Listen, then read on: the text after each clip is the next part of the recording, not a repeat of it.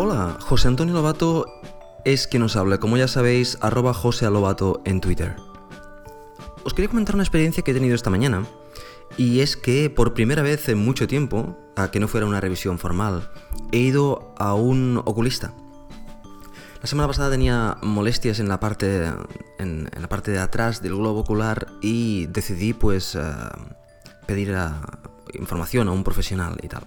Bueno, en definitiva, he ido al oculista, ah, todo estaba perfecto, no tengo nada y tengo la vista en perfectas condiciones.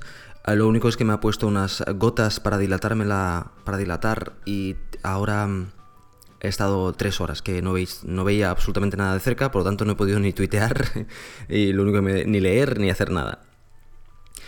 Bien, esto no es lo que os quería contar. Lo que os quería contar es que he aprovechado con que debía estar 10 minutos esperando a, mientras eh, se dilataba el ojo, la pupila supongo,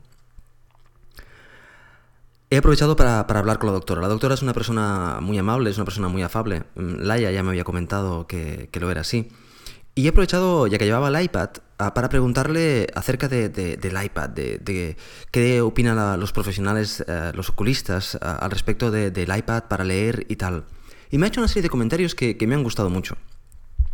Lo primero que me ha dicho es que eh, el iPad, cuando leemos de aplicaciones como, como iBook, en el cual podemos cambiar el tamaño del texto, y que el texto es muy grande, no hay ningún problema. De hecho, puede ser mejor que, muchos libros que la letra es muy pequeña. También me ha comentado que mm, lo único que debemos tener en cuenta es que es una pantalla. Con que es una pantalla emite luz. Y podemos cometer el error de leer a oscuras solo con la pantalla del iPad. Y yo reconozco que eso lo he hecho. y eso no es nada bueno para la vista.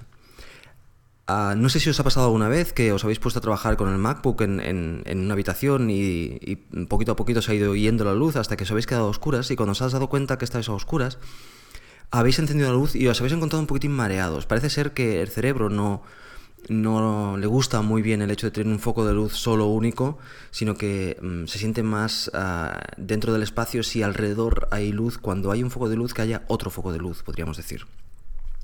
Por lo tanto, ya sabéis, si tenéis que leer con el iPad, que sea donde haya luz y no oscuras en, la cama solo con la luz del, del, iPad.